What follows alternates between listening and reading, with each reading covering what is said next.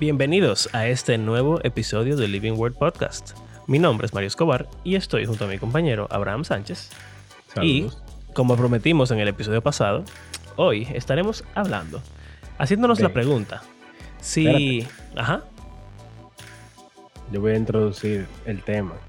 Ok. Falta decir aquí vamos. Aquí vamos. Ah, ok.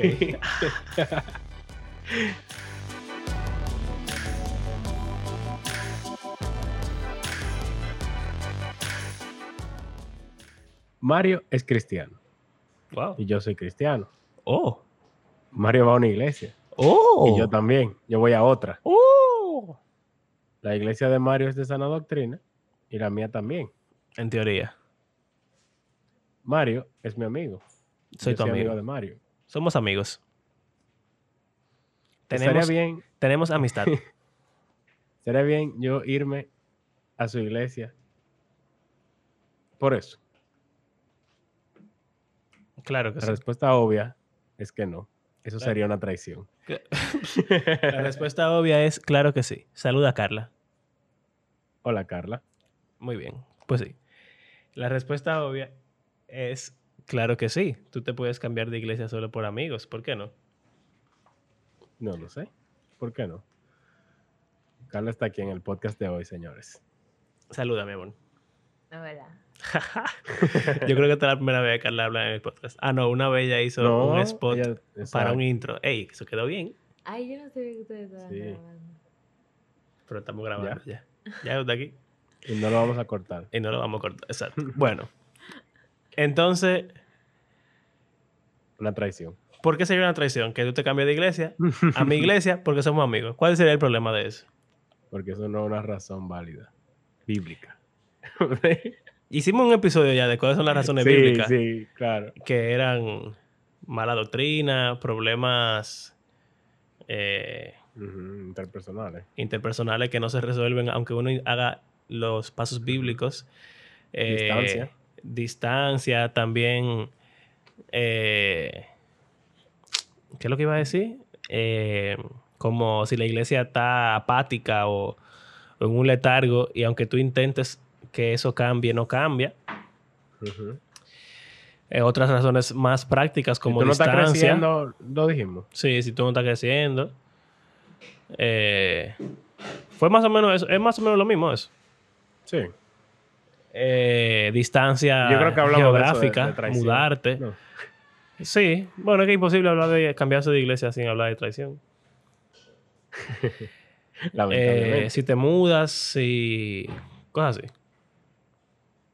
Eso es algo que, una pregunta muy común, sobre todo con adolescentes. Por ejemplo, hay iglesias que tienen pocos jóvenes y ellos asisten a una iglesia de donde sus amigos, donde sí hay un grupo de jóvenes. Y puede que ellos se vean como que, bueno, pero ven acá. Si yo no tengo ningún amigo en mi iglesia y en esta iglesia tal, están todos mis amigos y esa iglesia es buena, al igual que la mía. ¿Estaría mal yo irme a esa iglesia? ¿Nunca te han preguntado algo así? Eh, yo no estoy seguro. Porque siento que una pregunta muy común que he escuchado, pero no sé si me la han hecho directamente a mí. Ya. Yo creo que sí, que me la han hecho. ¿Y, ¿Y qué tú has eh, respondido? Oh, que sí. no, mentira, yo depende, porque el caso de mis estudiantes es diferente, porque no depende de ellos cambiar de iglesia. Ok. En un sentido, porque ellos son menores de edad y sus padres, o sea, no tienen cómo moverse por sus propios medios. Sus padres lo llevan a todos los sitios, entonces normalmente uno asiste a la iglesia de sus padres. Ok. Eh, hasta cierto punto indefinido en la vida, en la de muchos, hasta que se casa. sí. Pero no sé. Porque, eh, por ejemplo, cuando un hijo quiere dejar de ir a la iglesia, normalmente pasa o en la adolescencia o cuando sale a la universidad o ya un poco más adelante ya, ya no voy a volver y ya. Los padres lo respetan y lo dejan que no vuelva. Pero no sé si con cambiar de iglesia sea, igual. Vamos a decir, alguien que quiere ser cristiano y quiere seguir yendo a una iglesia, eh, no sé realmente de un caso en el que los padres como que dejen que su hijo vaya a otra iglesia regularmente mientras ellos van a otra. Eh, pero está siempre el detalle de que se va a ver mal. Lamentablemente. La gente lo va a, a recibir como de una forma negativa. Bueno, pero es que eso, ok, es verdad. La gente lo va a recibir de forma negativa, pero como ya hablamos en nuestro episodio donde hablamos de cambiar de iglesia, que fueron dos también, eh, no era solamente uno, eran dos. Eh, tú no puedes evitar que las personas lo vean mal. Si, si las razones realmente no son malas, no es tu culpa que la gente piense que está mal hecho. Ellos deben de Sí, primero, preocuparse por su vida y segundo, no juzgar algo de forma inapropiada. Porque hay veces que uno se va de una iglesia por malas razones. En ese caso, ok. Claro. Pero, pero si no es el caso, pues entonces deja de estar embromando. La Eh, pregunta entonces del episodio es si amigos es una mala o buena razón. Mira, yo te diría que en el caso particular... Por ejemplo, antes de que tú digas lo que tú ibas a decir, pero solo para abundar un poquito más antes de que tú hables, de que hablamos la vez pasada, como que si tú no tienes amigos en un contexto en el que tú te muevas, probablemente el problema eres tú. Entonces, tú decís, bueno, pero en esta otra iglesia yo sí tengo amigos, entonces me voy para allá. Es como que tú, tú eras el problema en ese sitio y por eso nunca fuiste amigo de nadie. Y entonces te fuiste donde ya tú sí tienes amigos, porque tú no querías ser amigo con la gente donde tú estabas. Tú pudiese pensarlo de esa forma y decir, ah, eso es negativo. Ok, sí, claro. Y creo que puede ser verdad en algunos casos. Eh, pero también pudiera ser el caso de que tú lo has intentado y no has logrado, o de que tú lo has intentado y tienes algunos amigos, pero no son amigos que sean cercanos, eh, porque simplemente no, no concuerdan lo suficiente en personalidad o en Gustos. en gustos o en qué sé yo. El caso que tú diste de, de jóvenes, de adolescentes, y creo que es el caso de algunas iglesias que tienen una población de gente mayor bastante elevada y hay jóvenes. Entonces los jóvenes sienten que como no tienen... No pertenecen. No, exacto, no tienen un lugar ahí porque es una iglesia de gente vieja. Lo Entonces, cual es triste. Porque Es triste. eso hace que más jóvenes se vayan yendo y hace que se Claro. vaya volviendo más de viejo la iglesia. y O es sea, culpa de no de una falta de evolución en el liderazgo probablemente que no hace cosas para no atraer principalmente sino retener, a los jóvenes que ya de por sí nacieron en la iglesia. O sea que muy mal de parte de, de esas iglesias sí, lamentablemente. aunque muchas veces, o sea, honestamente, hay muchas iglesias que hacen muchos esfuerzos de retener a sus jóvenes y como quiera se le terminan yendo. bueno también otra cosa la eh, efectividad de esos esfuerzos. Exacto, hay que, hay que medir, hay que analizar esos esfuerzos para ver si funcionan realmente o no, porque también lamentablemente las iglesias y la gente en general, no solamente iglesias, eh, en general la gente muchas veces hace cosas para retener o atraer a otras personas que realmente no son muy efectivas y no sé Sí. de, de qué librito eh, lo sacaron esos trucos, pero no funcionan. Sí, pero lo quería mencionar porque no es por falta de intento. O sea, yo Sí, casi sí. todos los pastores que conozco, como que he hablado, interactuado con ellos personalmente, eso como una preocupación en la mayoría de ellos, de, de que los jóvenes se le van de la universidad y que no sé cuánto, Sí. o que se le van a otras iglesias. Y- Yo diría y que otra siempre están cosa- como buscando formas, pero no, exacto, como que no dan en el clavo. Esto, esto ya no es el tema, pero otra cosa, de- otra razón por la cual eso pasa es que intentan, pero no están dispuestos a intentar cosas que realmente funcionan porque no están de acuerdo con esas cosas o porque creen que esas cosas son malas o, o una, un cambio demasiado drástico para la forma de la iglesia o antibíblica, etcétera. Lo cual Mm. ya ahí Sí, o eh, algo que complicado. de tropiezo a los a los, a mayores los viejos. sí. Entonces ya ahí es complicado. Pero bueno, asumiendo que un joven, un grupo de jóvenes, o un joven en particular está, o, an- o ancianos. Sí, también Pues puede pudiera pasar ser. también. Puede pasar. Un, un grupo de ancianos, de, de gente mayor, que tenga una iglesia sumamente jovial, quizás no se sientan cómodos. Quizás no, se- no, o no, no es cómodo, es que quizás no tienen suficientes amigos con que puedan compartir cosas de la vida. Eh, y bueno, yo diría que en un caso como ese, donde no es porque tú no lo intentas, es simplemente que no hay. No hay suficiente persona de tu edad, no hay suficiente persona similar a ti, pues entonces quizá ahí tiene sentido que tú digas, bueno, hay otros lugares donde hay más personas similares a mí en edad. Hay iglesias de viejos para mí que soy un viejo o iglesias de jóvenes para mí que soy un joven. Mejor. Pero para mí es un problema también. Porque hay algo que uno pierde. O sea, obviamente es un ideal. Pero yo creo que mientras más variedad uno tenga, mayor crecimiento puede haber en un contexto en el cual hay como discipulado. Porque, bueno, en la misma Biblia, en Tito, habla de cómo los ancianos deben enseñar a los jóvenes y cómo los jóvenes deben de respetar a los ancianos, como diciendo que ellos les, les enseñan sobre sus experiencias de vida y los ayudan a madurar y crecer. Y también los jóvenes, en cierto modo, o sea, aunque no lo se menciona explícitamente, pero creo que los jóvenes ayudan a los ancianos también en muchas cosas que no pueden hacer. Yo Por diría, ejemplo, un ejemplo sencillo. Cada vez que hay que mover silla, cargar cosas, ¿quiénes son los que llaman? Los jóvenes varones. Imagínate una iglesia que solo tiene viejos. ¿Quién carga la silla? O sea, se complica. yo, claro, eso Un estoy- ejemplo estoy completamente de acuerdo. práctico. Y eh, lo ideal sería que la iglesia tuviera diversidad de personas y ya. Exacto. que no es una iglesia de jóvenes o de viejos, sino que es una iglesia de gente. Y en eso Exacto. se me ocurre pensar en la división demográfica de una sociedad cualquiera, de un país o de una nación o de lo que sea. La mayoría de personas en una sociedad siempre son niños. Eh. Después están los adultos, o sea, la gente competente, útil, de jóvenes y adultos. Y entonces están los viejos porque se están muriendo, así que quedan pocos. eh, ¿Qué sé yo? Entonces, eso debe estar así. Debe haber más, mientras más joven, debe haber más de esa clase de personas, porque eso significa que esa sociedad, esa comunidad se va a perpetuar en el tiempo.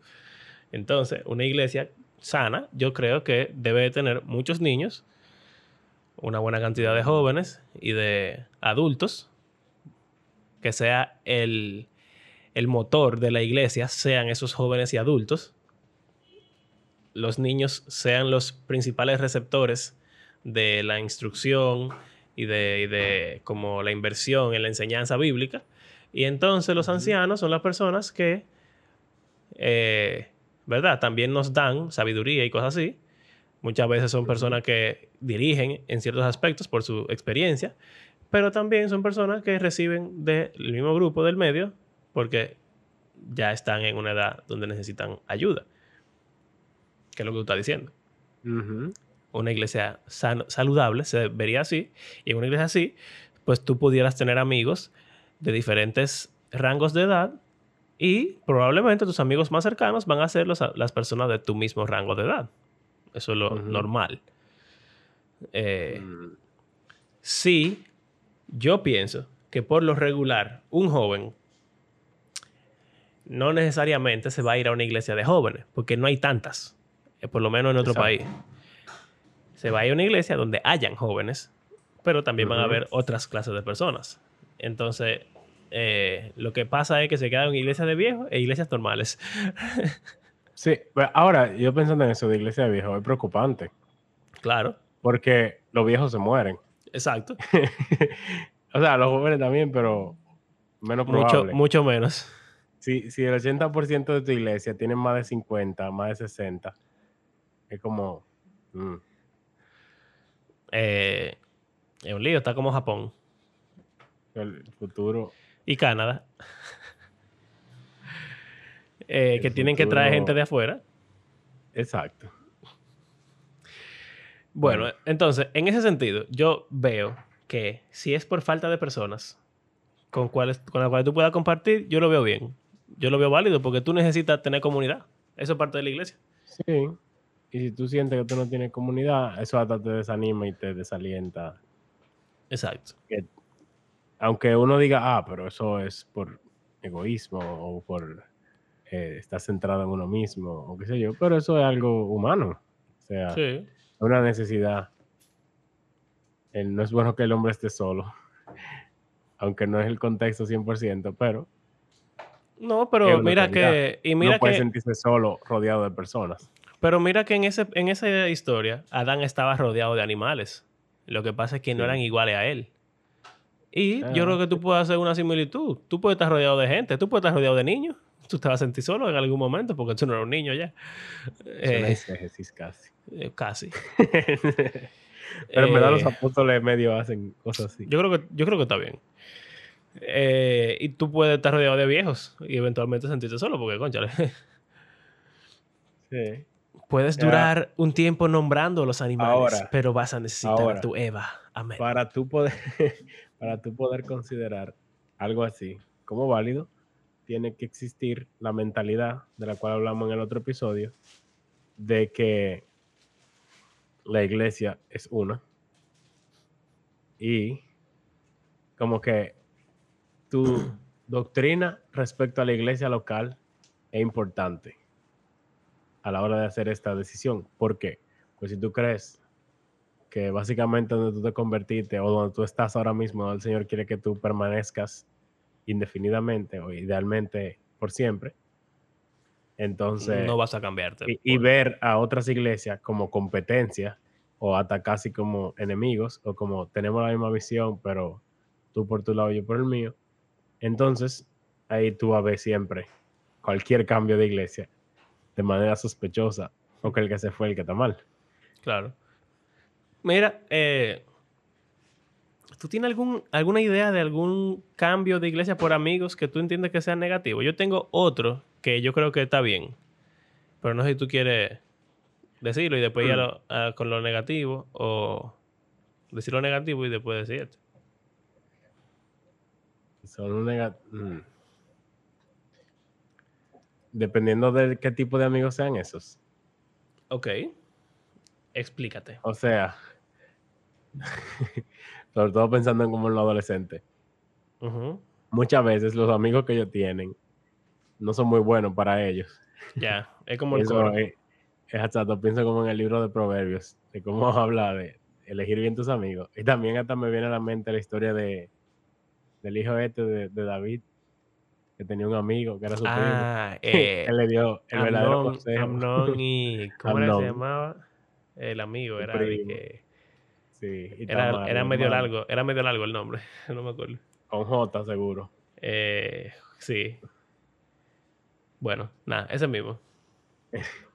Jonadab. Jonadá, Con exacto, Jonadá. J. Ese era el primo de él, que era su amigo, y él le dijo, Viólala. sí, básicamente. Y mira cómo lo harás.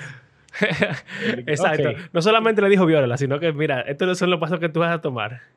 La Qué verdad es gran que amigo. después se vuelve consejero de David, yo no entiendo. Ah, rarísimo. Ok, o sea que Eh, si tus- bueno. los amigos son malos, Son amigos, exacto, son mala influencia. Ellos asisten a esa iglesia, pero no significa que sean muy cristianos, que digamos. Eh, quizá ahí, no es un caso que yo pensaría, o sea, en mi mente eso yo lo descarto automáticamente, porque obviamente, si los amigos son malos, tú no te vas a una iglesia de... Que, de amigos que malos. quizás tus amigos ni siquiera van, si ellos son malos, de verdad, no es como que la iglesia está teniendo mucho impacto en ellos, Bueno, pero o ellos no se están dejando impactar por su iglesia. Pero sí puede ser que, como somos adolescentes, nuestra vida social, como somos de hogares cristianos, nuestra vida social es en la iglesia, o necesitamos ir a la iglesia primero para después salir a tal sitio a desbaratar, a, a romper la calle, ¿verdad? Entonces, eh, quizá ahí la tú dices, concha, le tengo que ir a tal iglesia con estos amigos para después poder ir a dar calle, a dar rueda, a dar cadera y a dar De todo. lo que sea. Ok. Entonces Eh, tú dices que aunque sea, están yendo a la iglesia. exacto, eso es lo que dicen los padres. Bueno, pero por lo menos están yendo a la iglesia. Que- lo cual, en cierto es- verdad, no es están- eh, es verdad, por lo menos están yendo. Eh, y si están en un nivel ya demasiado En verdad, si perdido, la diferencia es- es, es voy mejor. o no voy a la iglesia porque no tengo amigos y voy a decidir dejar de ir, ahí yo creo que pone a los padres como en estrecha. Wow, en Sí, verdad, está difícil. tengo que tomarlo en cuenta. Claro. Aunque quizá ellos terminen yéndose como quiera. Puede ser. sí, pero Pero puede ser que quizá un día se conviertan, ¿eh? Por un- una palabra de Jehová. ¿Cuál es el ejemplo malo que tú tenías? No, no, uno bueno que tengo. Ah, Si se da natural que por X o Y razón tú tienes un amigo o un grupo de amigos que van a una iglesia y tú no estás buscando de que, que cambiarte de iglesia, pero son muy buenos amigos tuyos y ustedes se juntan muy a menudo y como que hacen vida juntos, como dicen en las iglesias. Eso es discipulado. Entonces, si eso, está, si eso está pasando con ellos y no está pasando con otros de tu iglesia, pues en una forma de verlo, ya tú te cambiaste de iglesia. Hmm. Tú estás yendo a una iglesia diferente. Con una persona de otra iglesia que con lo de la tuya. Exacto. Y bueno, voy a mencionar a la IBI porque no, no voy a decir nada malo. Pero yo estudié en un colegio cristiano y mucha gente de mi curso o de cursos cercanos al mío iban a la IBI. Yo creo que en los colegios privados cristianos de aquí de la capital, cada vez más, más Sí. mayor porcentaje son de la IBI porque es una iglesia más grande. Más grande, claro. Y más gente cada vez está migrando hacia la IBI. Entonces, mucha gente me preguntaba si yo era de la IBI. Porque, o sea, la mayoría de mis amigos son de la IBI. O eran de la IBI en ese momento, vamos a decir. Y aunque yo nunca me cambié, no, no, porque yo tenía amigos de mi iglesia también, pocos, pero algunos, eh, que eran buenos amigos míos, y yo sentía que yo tenía una iglesia, en verdad. No había necesidad. Pero mira cómo por la junta la gente asumía incluso. Y nos juntamos todavía hasta el día de hoy. Entonces, si eso es así, quizá tú puedas considerar cambiarte de iglesia. Obviamente, de nuevo, si tú no tienes eso en la iglesia donde estás, si lo tienes, pues no tiene sentido. Pero si no lo tienes y lo tienes en un grupo de amigos de otra iglesia, pues quizá sea sabio, movete. Ujú. Complicado. Es complicado. Pregúntale, a- pregúntale a tu pastor. Pero yo, no- yo no siento que debe ser. yo no siento que deba ser tan complicado eso, hombre. Sí. Yo creo que principalmente la mentalidad que se tiene sobre la iglesia local y qué significa la membresía y cuál es la responsabilidad de cada miembro y lo que se enseña al respecto, que es lo mismo que ya hablamos la otra vez. Exacto. No, yo creo que valía la pena tener la conversación porque fue algo que no consideramos ni siquiera la otra vez. Sí, déjame tirar una puya a alguien.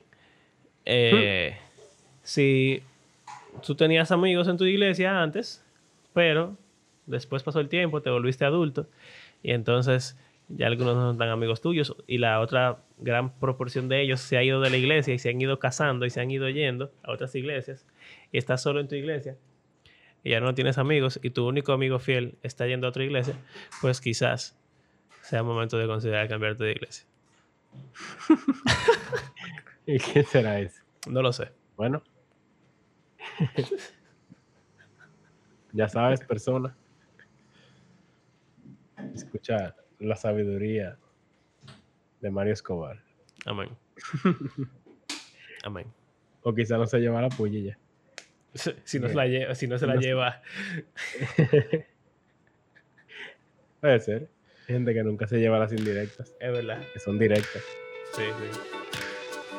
Bueno, eso es todo. Yo creo que sí. Bueno, gracias por acompañarnos en este episodio.